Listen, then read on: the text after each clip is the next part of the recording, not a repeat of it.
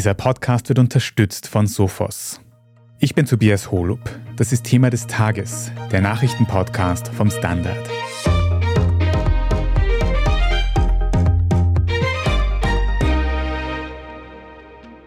Weihnachtszeit ist Backerzeit. Nicht nur unterm Weihnachtsbaum, sondern auch bei den Paketzustellern, von der Post bis hin zu Privaten wie etwa DPD, die unsere Last-Minute-Bestellungen noch rechtzeitig zum Fest ausliefern sollen. Die Logistikbranche schreibt zuletzt Rekordumsätze und das nicht nur zu Weihnachten. Doch jene Menschen, die die Pakete dann tatsächlich bis zur Haustür bringen, die haben davon oft wenig. Ich habe mit einem gesprochen, der hat die Geburt seines ersten Sohnes verpasst. Ich habe mit einem gesprochen, der drei Tage nach einer OP wieder hinterm Steuer gesessen ist. Einer hat mir gegenüber das mal so erklärt, dass er gesagt hat, okay, mein Auftragnehmer hat, Zitat mir, mein Leben zerstört. Von enormem Druck, von 15-Stunden-Tagen und von immer mehr Insolvenzen hört man unter den sogenannten Subunternehmern, die den harten Alltag der Paketzustellung in vielen Fällen übernehmen. Über diese dunkle Seite der Paketzustellung sprechen wir heute. Johannes Gress, du bist freier Journalist und hast für den Standard eine große Recherche veröffentlicht über die dunklen Seiten der Paketzustellung. Und damit wir das alles einordnen können, wir haben gerade die Vorweihnachtszeit, da werden sehr viele Pakete verschickt, aber kann man das auch irgendwie in Zahlen ausdrücken, wie groß diese Branche, dieses Geschäft ist? Man kann mit Blick auf die gesamte Branche sagen, dass eigentlich schon sehr, sehr lange Hochzeit ist und zwar das ganze Jahr über. Also seit 2015 hat sich die Zahl der verschickten Pakete innerhalb von Österreich eigentlich verdoppelt, mehr als verdoppelt. 2015 waren das 158 Millionen versendete Pakete und vergangenes Jahr waren es 355 Millionen. Und vielleicht hier als erstes Indiz für die Arbeitsbedingungen, die wir uns dann wahrscheinlich später noch anschauen. Die Beschäftigtenzahl hat im gleichen Zeitraum eigentlich fast stagniert. Selbstredend ist aber natürlich die Weihnachtszeit die lukrativste Zeit für Logistikkonzerne, für Paketdienste. Vergangenes Jahr sind im Oktober bis Dezember 96 Millionen Pakete verschickt worden und damit sind 300 Millionen Euro Umsatz generiert worden.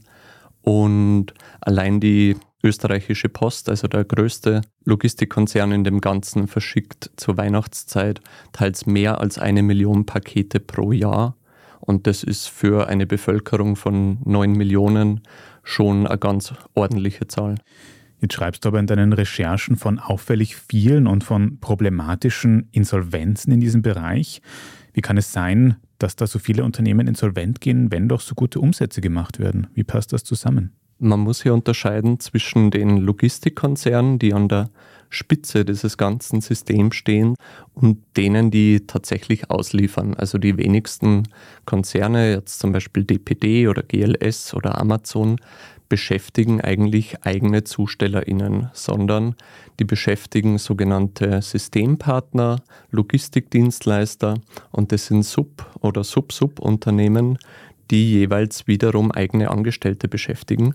Und diese Sub- und Sub-Sub-Unternehmen werden nach zugestellten Paketen bezahlt. Also ein Subunternehmer in der Wiener Innenstadt bekommt zum Beispiel 80, 90 Cent pro zugestelltes Paket. In Tirol, wo die Strecken länger sind und so, können das mal 2 Euro sein pro Paket.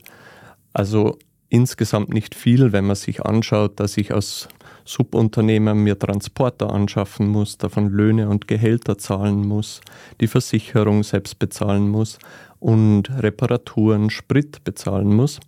Also in Gesprächen kommt immer wieder raus, dass so eine Tour pro Monat circa 6000 Euro kostet für einen Fahrer. Und wenn ich da pro Paket zwischen 80 Cent und 2 Euro bekomme, muss ich mich ganz schön ins Zeug legen, dass sich das am Monatsende ausgeht.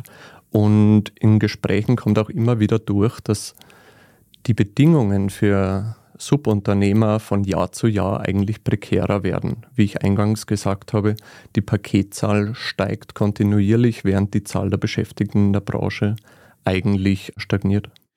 Ich habe da auch gelesen von diesen Durchschnittszeiten, wie lange es dauern sollte, bis ein Paket ausgeliefert wird. Auf der einen Seite und auf der anderen Seite dann, wie viele Pakete ausgeliefert werden sollten pro Tag. Und wenn man sich das dann so durchrechnet, dann geht sich das nicht ganz aus mit einem normalen 8-Stunden-Tag. Aber Johannes, damit ich das noch besser verstehe, du hast gesagt, es geht um Subunternehmer. Was ist da konkret gemeint? Geht es um kleinere Logistikunternehmen oder sind das wirklich einzelne Personen, Einzelunternehmer, die halt einen kleinen LKW haben und damit Pakete ausliefern?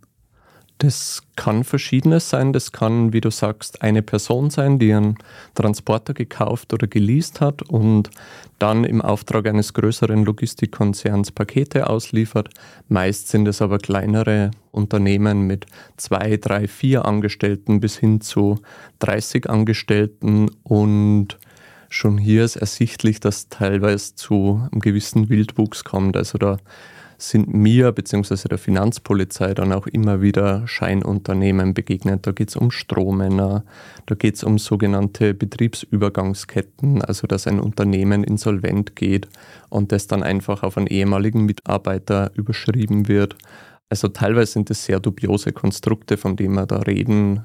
Oft läuft es auch über Verwandtschaftsbeziehungen, wo einer dann, der insolvent geht, das Unternehmen an seinen Bruder oder seinen Cousin weitergibt. Also alles etwas dubios teilweise.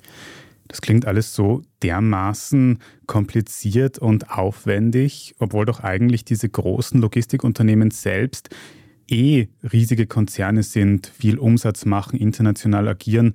Warum wird da so viel Aufwand betrieben, um eben diese Zustellung am Ende auf so kleine, teilweise auch dubiose Unternehmen abzugeben? Wäre das nicht die Aufgabe von den großen Logistikunternehmen selbst?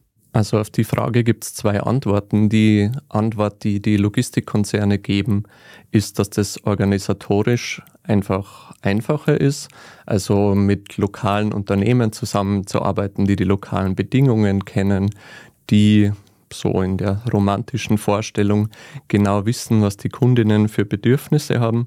Die andere Erklärung ist, die Erklärung geht aus Studien hervor, aus wissenschaftlichen Erhebungen und auch aus meinen Recherchen, dass sich große Logistikkonzerne dadurch einerseits Geld sparen und andererseits sich der Verantwortung entledigen können. Also sie sparen sich Geld, indem sie für Sozialversicherungen und Steuerlöhne und Gehälter nicht in dem Maße aufkommen müssen, als würden sie die Leute selbst beschäftigen. Genau das ist der Sinn von Subunternehmerkonstruktionen. Und andererseits kann man sich dadurch natürlich der Verantwortung entledigen, weil wenn es diese Recherchen gibt, und das war jetzt nicht nur ich, da hat es in der Vergangenheit sehr, sehr viele gegeben über Missstände in der Branche, dann sagt der Konzern an der Spitze meistens, okay, schlimm sind möglicherweise Einzelfälle, aber wir haben damit nichts zu tun, was diese Subunternehmer da an sozialrechtlicher Vergehen praktizieren. Dafür sind wir nicht verantwortlich. Das heißt zusammengefasst, es hat eigentlich zwei Gründe. Es ist die Kostenminimierung und die Verantwortungsweitergabe nach unten.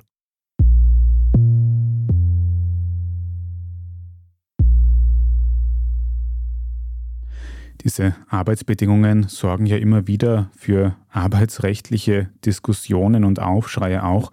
Gerade heute hat die Arbeiterkammer dazu eine Pressekonferenz abgehalten und die hast du, Noah May, für die Standard Wirtschaftsredaktion besucht. Wir haben jetzt schon über diese Subunternehmen, über diese Konstrukte gesprochen, aber vielleicht können wir noch kurz wirklich auf die kleinste Ebene, auf die persönliche Ebene gehen von diesen Menschen, die wirklich die Pakete dann bis zur Haustür tragen. Wie sehen die Arbeitsalltäge für diese Menschen aus?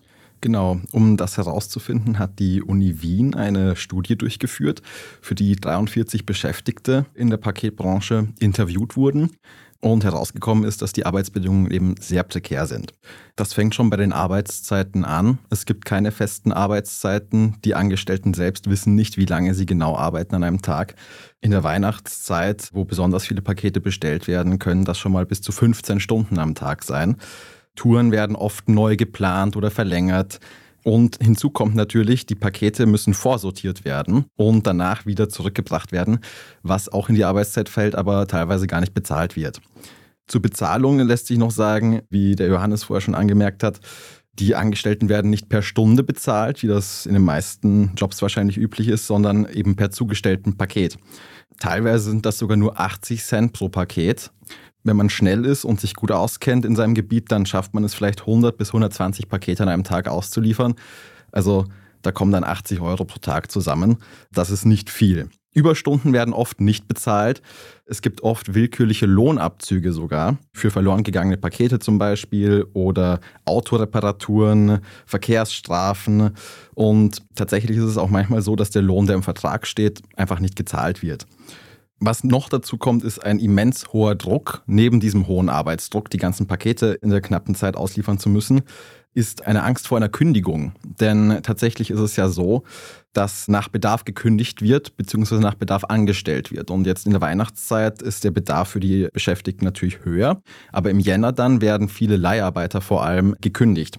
Und die haben dadurch einen enormen Arbeitsdruck, also noch mehr als normalerweise, weil sie eben Angst haben, ihren Job zu verlieren. Die befragten Arbeitnehmer in der Studie von der Uni Wien haben teilweise erzählt, dass sie Angst haben, in den Krankenstand zu gehen. Die Studienautoren schlussfolgern dann, dass die Hoffnungen zur Übernahme bei Leiharbeitern oft sogar zur Selbstausbeutung dann führen. Es wird geschildert, dass sie keine Zeit haben, aufs Klo zu gehen. Also ein Befragter hat gesagt, meine Toilette ist eine Flasche. Also die Arbeitsbedingungen sind wirklich, wirklich prekär. Und das hängt natürlich damit zusammen, wer denn Angestellter ist. Das sind eben oft Menschen mit Migrationshintergrund, mit Fluchtgeschichte und die wollen ihren Aufenthaltstitel nicht verlieren. Und der ist eben oft an einen Job geknüpft. Und deswegen wird auch viel hingenommen, diesen Job zu behalten. Mhm. Kannst du das noch ausführen, was da alles dahinter steckt? Genau, es ist so, dadurch, dass eben viele aus Drittstaaten kommen, brauchen sie einen Aufenthaltstitel. Und dann gibt es oft keine anderen Alternativen für diese Menschen, weil es ist eben niederschwellig vielleicht am Anfang dieser Job. Und wenn man den Job dann hat, dann will man ihn nicht verlieren, weil sonst kann es sein, dass eben der Aufenthaltstitel weggenommen wird. Hinzu kommt, was bemerkenswert ist, dass 29 von den 43 befragten Arbeitnehmern von der Uni Wien ein Studium oder Matura sogar hatten. Also die sind eigentlich gut qualifiziert. Das heißt, die machen das nicht, weil sie sonst nichts machen könnten, sondern vielleicht, weil eben Bildungsabschlüsse nicht äh, anerkannt werden in Österreich und weil sie einfach einen Job brauchen, eben um den Aufenthaltstitel zu erlangen oder sogar eine Staatsbürgerschaft dann auf die lange Sicht. Und ein weiterer Punkt ist, dass die Beschäftigten oft ihre Rechte gar nicht kennen. Also denen ist gar nicht bewusst, dass sie dagegen vorgehen könnten, dass es eben teilweise illegal sein könnte, dass sie eben Möglichkeiten haben, sich zu verteidigen und auf ihre Rechte zu pochen.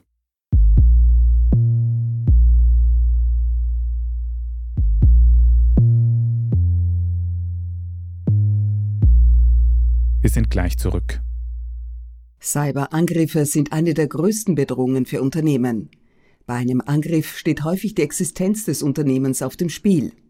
Sophos bietet als erfahrener Cybersecurity-Hersteller einen 24-7-Service gegen Cyberbedrohungen, der sich individuell anpassen lässt und auch in Kombination mit IT-Security-Tools anderer Hersteller genutzt werden kann.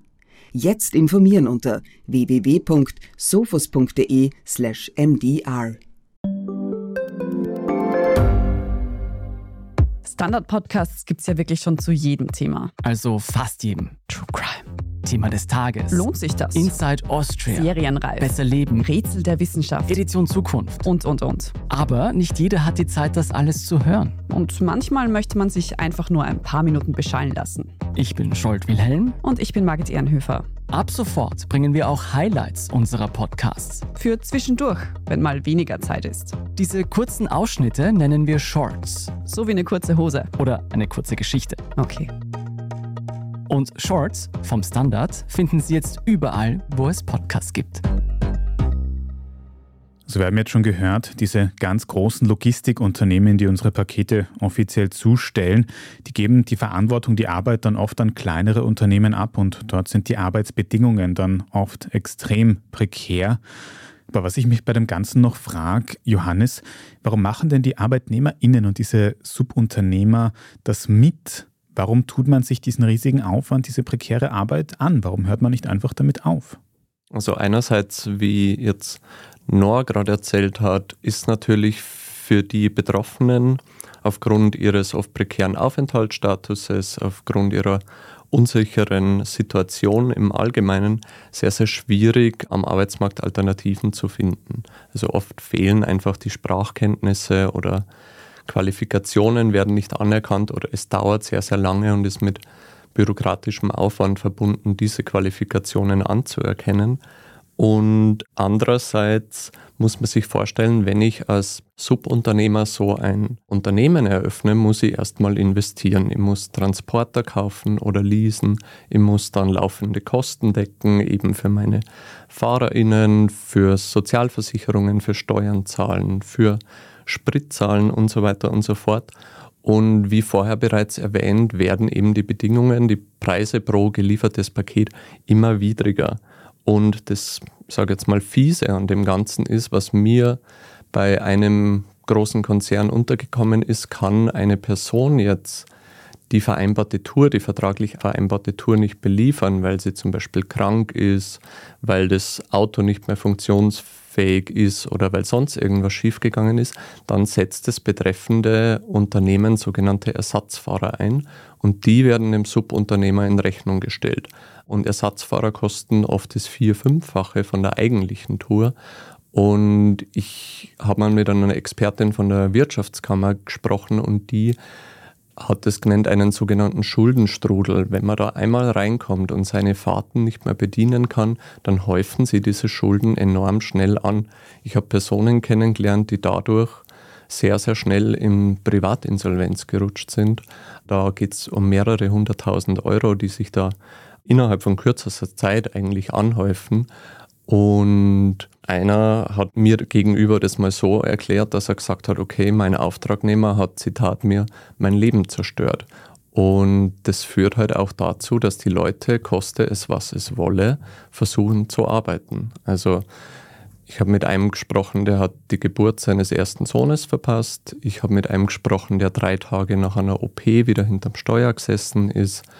Es gibt Leute, die Arzttermine nicht wahrnehmen, um einfach zu verhindern, dass sie für diese Ersatzfahrten zahlen müssen. Also wenn man in diesem System einmal drin ist, ist es sehr, sehr schwierig, da wieder rauszukommen. Hm. Und wenn es dann für einzelne Subunternehmen oder Unternehmer, wie wir gehört haben, dann sogar zu einer Insolvenz kommt, was bedeutet das dann konkret? Wer zahlt dann am Ende drauf? Und diese ganzen großen Logistikunternehmen, profitieren die nicht vielleicht sogar von diesen prekären Arbeitsbedingungen und diesen Insolvenzen am Ende? Also zu sagen, die Logistikunternehmen würden von diesen Insolvenzen profitieren, ist vielleicht etwas zu direkt gedacht, aber es gibt auf alle Fälle zwei Entwicklungen, die hier parallel ablaufen. Also einerseits Logistikkonzerne, deren Umsätze in den letzten Jahren enorm steigen und andererseits die Zahl der Insolvenzen im Bereich Postkurier- und Expressdienste, die ebenso enorm steigt. Also im Jahr 2019 waren in diesem Bereich drei Insolvenzen zu verzeichnen österreichweit. Vergangenes Jahr waren es schon 76 und dieses Jahr, Stand November, waren es 82 Insolvenzen. Und wenn man von Insolvenzen spricht, dann heißt es, es werden Forderungen von GläubigerInnen nicht gedeckt. Da geht es um Steuern, die dann nicht bezahlt werden. Da geht es um Sozialversicherungen, die nicht bezahlt werden. ArbeiterInnen, denen ihre Löhne nicht bezahlt werden. Das heißt, zusammenfassend kann man sagen, für diese Insolvenzsummen, für diese Schadenssumme kommen eigentlich wir alle aus Gemeinschaft auf.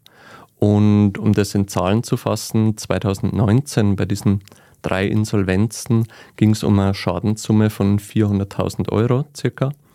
Letztes Jahr waren es schon 15,5 Millionen Euro und im laufenden Jahr sind es 14 Millionen Euro. Das heißt, wenn man davon spricht, ich kann mir meine Pakete zur Weihnachtszeit irgendwie gratis vor die Tür liefern lassen, ist das eigentlich nicht ganz korrekt, weil für die Gratislieferungen zahlen einerseits die ArbeiterInnen halt mit ihren Arbeitsbedingungen und andererseits indirekt über die Insolvenzen wir alle. Wir haben da jetzt schon einige verschiedene Zahlen gehört. Vielleicht kannst du das nochmal kurz in ein Verhältnis setzen. Diese Insolvenzen, von denen wir da hören, sind das Einzelfälle, von denen es immer mehr gibt bei einzelnen Logistikunternehmen oder ist das wirklich eine Art System mittlerweile? Also ich habe mir in meiner Recherche oder in den letzten Recherchen sehr konkret eben DPD angeschaut, wo dieses Phänomen auf alle Fälle zu beobachten ist. Aber meinem Eindruck nach, und das geht jetzt auch aus verschiedensten Studien hervor, ist es ein Branchenphänomen.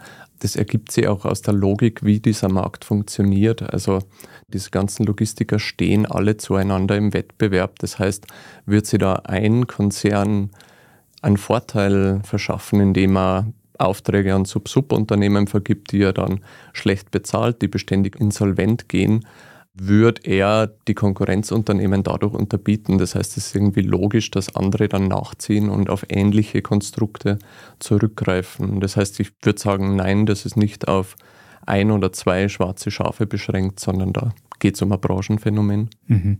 Wenn ich jetzt höre 15 Stunden Tage und wirklich extrem niedriges Gehalt, ist das alles arbeitsrechtlich gedeckt? Dürfen diese Unternehmen das machen?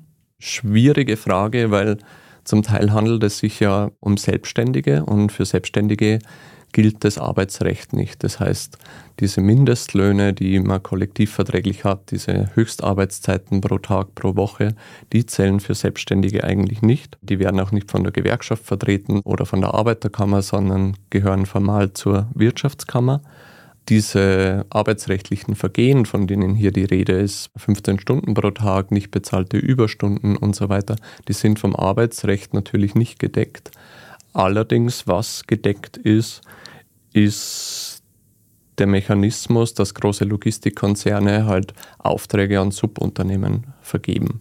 Und das ist im Endeffekt der Nährboden, auf dem das Ganze entsteht. Du hast ja sicher auch mit diesen Logistikunternehmen selbst gesprochen. Du hast gerade DPD konkret angesprochen. Was sagen die denn zu diesen ganzen Entwicklungen? Also ich habe im Laufe des Jahres für einen Standard zwei Recherchen zu DPD veröffentlicht und in beiden Fällen hat sich DPD ganz klar von diesen Vorwürfen distanziert. Sie haben gesagt, sie prüfen die Arbeitsbedingungen regelmäßig durch interne und externe Spezialisten und Sie verweisen darauf, dass es sich da um Einzelfälle handelt, die nicht repräsentativ wären für das gesamte Unternehmen. Bei der jetzigen Recherche war DPD zu keiner Stellungnahme bereit, trotz mehrmaliger Nachfrage. Nur bei dieser Pressekonferenz, bei diesen Studien, Gibt es da eigentlich auch irgendwelche Lösungsansätze, wie man diese Arbeitsbedingungen irgendwie verbessern könnte, wie man diesen auch zunehmenden Insolvenzen irgendwie entgegenwirken könnte? Ja, also die Arbeiterkammer hat Schlüsse gezogen aus dieser Studie von der Uni Wien und sie fordert nicht erst seit heute, sondern schon seit längerer Zeit eine Haftung für Erstauftraggeber für die Löhne der Angestellten auch bei Subunternehmen. Das würde also heißen, dass große Paketdienstleister wie DPD zum Beispiel, die eben dann die Verteilung auslagern an Subunternehmen, verantwortlich gemacht werden können und auch zur Rechenschaft gezogen werden können, wenn beispielsweise Löhne, also auch Überstunden, nicht gezahlt werden oder nicht komplett gezahlt werden. Man kann sich das also ein bisschen vorstellen wie so eine Art Lieferkettengesetz, dass eben die Auftragsgeberfirma verantwortlich ist, auch in der nach- und vorgelagerten Produktion, was passiert und ob eben das Arbeitsrecht aus ihrer Sicht verletzt wird. Weil diese großen Unternehmen sagen eben, bei uns gibt es diese Missstände ja gar nicht. Das ist ein Problem der Subunternehmen. Und so reden sie sich bis jetzt ein bisschen raus. Die Arbeiterkammer argumentiert dann eben so, die, die eben davon profitieren von diesem Subunternehmenssystem, müssen auch in die Verantwortung gezogen werden.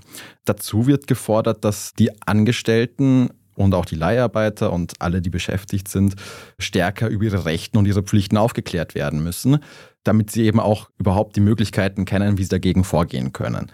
Dazu zählt auch eine raschere Anerkennung von ausländischen Abschlüssen, wenn es nach der Arbeiterkammer geht. Und die zunehmenden Insolvenzen haben natürlich etwas mit all diesen Dingen zu tun, mit den prekären Arbeitsbedingungen, mit diesem System der Subunternehmer, und wenn man dort ansetzt, dann kann bestimmt auch was gegen die Insolvenzen getan werden, weil oft sind es ja eben vermeintliche Selbstständige, die auch dann insolvent gehen. Und wenn dieses System geändert wird, dann hat man natürlich diese Probleme nicht mehr oder nicht so stark zumindest. Ich nehme an, da wären langfristig aber auch Gesetzesänderungen notwendig. Gibt es da irgendeinen politischen Willen, sowas auch durchzusetzen? Ja, also zum Beispiel, was eben diese Haftung für Erstauftraggeber anbelangt, das betrifft natürlich nicht nur die Sozialpartnerschaft, sondern auch den Gesetzgeber. Aber momentan steht dieser Vorschlag etwas in der Luft. Also es gibt momentan keine Bestrebungen, das oder ähnliche Vorschläge umzusetzen in der Politik. Johannes, du hast ja auch gesagt, du recherchierst schon sehr lange in dem Thema. Jetzt das ganze Jahr schon hat es mehrere Geschichten und Recherchen gegeben. Siehst du da in der Branche irgendeinen Verbesserungswillen? Rechnest du damit, dass diese Arbeitsbedingungen irgendwie besser werden in Zukunft? Hm, also was ich beobachten kann, das ist wahrscheinlich auch durch die Weihnachtszeit bedingt, dass das Thema medial oder öffentlich gerade sehr präsent ist.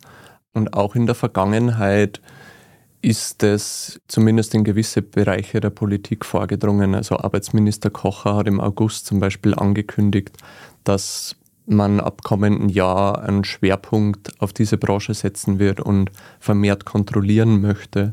Und es gibt eine parlamentarische Anfrage, die an den Finanzminister Brunner gegangen ist. Und da wird eigentlich auffällig detailliert beschrieben, was in dieser Branche Sache ist. Genau diese Konstruktionen, über die wir hier gesprochen haben, sind der Finanzpolizei offensichtlich bekannt. Warum da bis dato noch nichts unternommen worden ist, sei jetzt mal dahingestellt. Ob es da an personellen Ressourcen mangelt oder am politischen Willen, das vermag ich hier jetzt nicht zu beurteilen. Aber die ganz großen Anstrengungen, da jetzt wirklich was dagegen zu unternehmen, sehe ich persönlich jetzt auch nicht.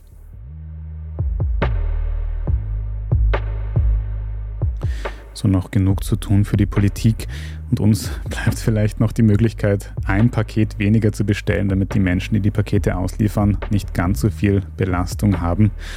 Und natürlich weiter über das Thema zu reden. Also vielen Dank, dass ihr das auch tut, Johannes Kress und Noah May. Danke. Danke. Wir machen jetzt dann gleich noch weiter mit unserer Meldungsübersicht. Wir sprechen unter anderem darüber, ob zwischen Israel und der Hamas jetzt wieder Verhandlungen über Geiselfreilassungen aufgenommen werden. Wenn Ihnen, liebe Zuhörerinnen und Zuhörer, diese Folge von Thema des Tages bis hierhin gefallen hat, dann abonnieren Sie uns am besten auf Ihrer liebsten Podcast-Plattform, dann verpassen Sie auch keine weitere Folge mehr. Bei der Gelegenheit freuen wir uns auch sehr über gute Bewertungen oder nette Kommentare. Vielen Dank dafür. Wir sind gleich zurück. Cyberangriffe sind eine der größten Bedrohungen für Unternehmen. Bei einem Angriff steht häufig die Existenz des Unternehmens auf dem Spiel. Sophos bietet als erfahrener Cybersecurity-Hersteller einen 24-7-Service gegen Cyberbedrohungen, der sich individuell anpassen lässt und auch in Kombination mit IT-Security-Tools anderer Hersteller genutzt werden kann. Jetzt informieren unter www.sophos.de/mdr.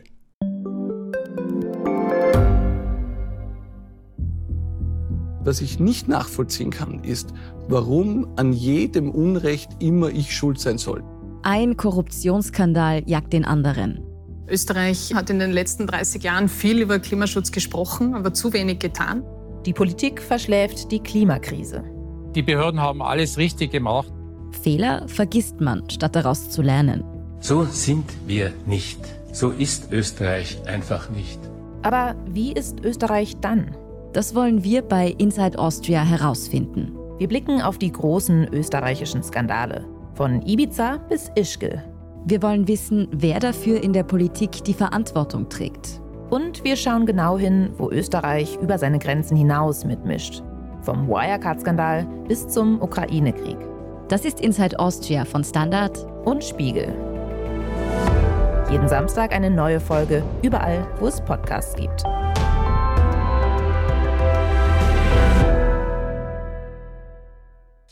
Und hier ist, was Sie heute sonst noch wissen müssen. Erstens, es könnte wieder Verhandlungen um eine Geiselfreilassung im Nahostkonflikt geben. Das berichtet ein israelischer Fernsehsender. Demnach soll der Chef des israelischen Inlandsgeheimdienstes Mossad von seiner Regierung grünes Licht bekommen haben, wieder mit der Terrororganisation Hamas zu verhandeln. Die Verhandlungen dürften dieses Mal aber schwieriger werden als beim ersten Deal, bei dem vor allem Frauen und Kinder freigekommen sind. Jetzt dürfte es unter anderem auch um entführte Armeeangehörige gehen. Die Hamas haben bisher betont, eine etwaige Geiselfreilassung nur an eine Waffenruhe im Gazastreifen zu koppeln. Die israelische Regierung hat das zuletzt ausgeschlossen. International kommt Premier Benjamin Netanyahu aber immer weiter unter Druck, nicht zuletzt deshalb, weil das israelische Militär in der vergangenen Woche drei geflüchtete Geiseln versehentlich erschossen hatte. Laut ersten Berichten hätten die Soldaten vor Ort sie fälschlicherweise für Terroristen gehalten. Der Vorfall wird jetzt aufgearbeitet. Zweitens, schlechte Nachrichten für das österreichische Fußballnationalteam.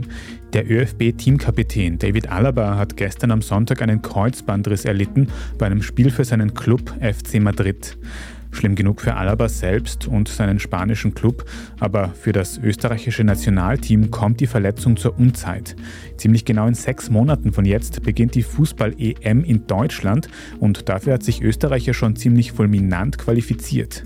Ob mit Alaba jetzt einer der wichtigsten österreichischen Spieler ausfallen wird, dürfte bis zum Ende spannend bleiben, denn ein Kreuzbandriss kann durchaus, muss aber nicht bis zu sechs Monate lang Probleme machen. Und drittens, kennen Sie dieses unangenehme Gefühl, wenn man unbedingt niesen muss, aber den Nieser in einem Meeting in den Öffis oder warum auch sonst mal kurz unterdrücken muss? Hoffentlich nicht, denn das Unterdrücken des Niesreizes ist gefährlicher als man denkt, wie ein aktueller Fall aus Großbritannien zeigt. Dort wollte ein Mann während des Autofahrens nicht niesen und hat sich deshalb Mund und Nase zugehalten. Wenig später lag er in der Notaufnahme und zwar mit einem Riss in der Luftröhre. Die Erklärung der beteiligten Ärztinnen und Wissenschaftler, beim Niesen setzt sich eine ganze Kette an Ereignissen im ganzen Körper in Bewegung. Allen voran baut sich in der Lunge ein enormer Druck auf, der beim Niesen dann schlagartig freigesetzt wird. Außer eben, wenn man das Niesen unterdrückt. Dann kann es zum Platzen von Blutgefäßen kommen, zu einem Riss im Trommelfell oder anscheinend eben auch in der Luftröhre. Beim nächsten Mal also einfach ein Taschentuch vorhalten und raus damit. Mehr zum Verletzungsrisiko von Niesen können Sie auf der Standard.at nachlesen und dort finden Sie auch alles weitere zum aktuellen Weltgeschehen. Falls Sie jetzt noch nicht genug von Standard Podcasts haben, dann kann ich Ihnen unseren Schwester-Podcast Inside Austria empfehlen. Da geht es in der aktuellen Folge um den tiefen Sturz des Immobilientycoons René Benko. Inside Austria finden Sie überall, wo es Podcasts gibt. Falls Sie Feedback oder Anregungen für uns haben, dann schicken Sie die gerne an podcast.derstandard.at. Und wenn Sie unsere journalistische Arbeit unterstützen möchten, dann können Sie das tun, indem Sie ein Standard-Abo abschließen. Das geht sowohl für die Zeitung, für die Website oder wenn Sie Thema des Tages über Apple Podcasts hören, dann kann man dort für ein paar Euro ein Premium-Abo abschließen und in Zukunft ohne Werbung hören und vor allem sehr unterstützen. Also vielen Dank dafür. Ich bin Tobias Holub. Vielen Dank auch fürs Zuhören und bis zum nächsten Mal.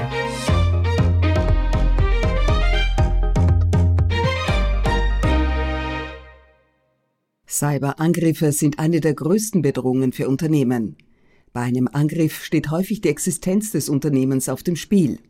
Sophos bietet als erfahrener Cybersecurity-Hersteller einen 24-7-Service gegen Cyberbedrohungen, der sich individuell anpassen lässt und auch in Kombination mit IT-Security-Tools anderer Hersteller genutzt werden kann. Jetzt informieren unter www.sophos.de/mdr. Reicht mein Gehalt für ein gutes Leben? Sind Sneaker und Uhren ein gutes Investment? Wie viel kostet eine Scheidung? Das und vieles mehr sehen wir uns an in der dritten Staffel vom Standard-Podcast Lohnt sich das? Wir, das sind Melanie Reidel, Annika Dang, Alexander Amon und Michael Windisch. Wir sprechen mit ExpertInnen darüber, wie man sogar vom Weltuntergang profitieren kann. Und darüber, wie mich künstliche Intelligenz reich macht und warum Geld noch immer Männersache ist. Lohnt sich das? Der Standard-Podcast über Geld findet ihr jeden Dienstag auf allen gängigen Podcast-Plattformen.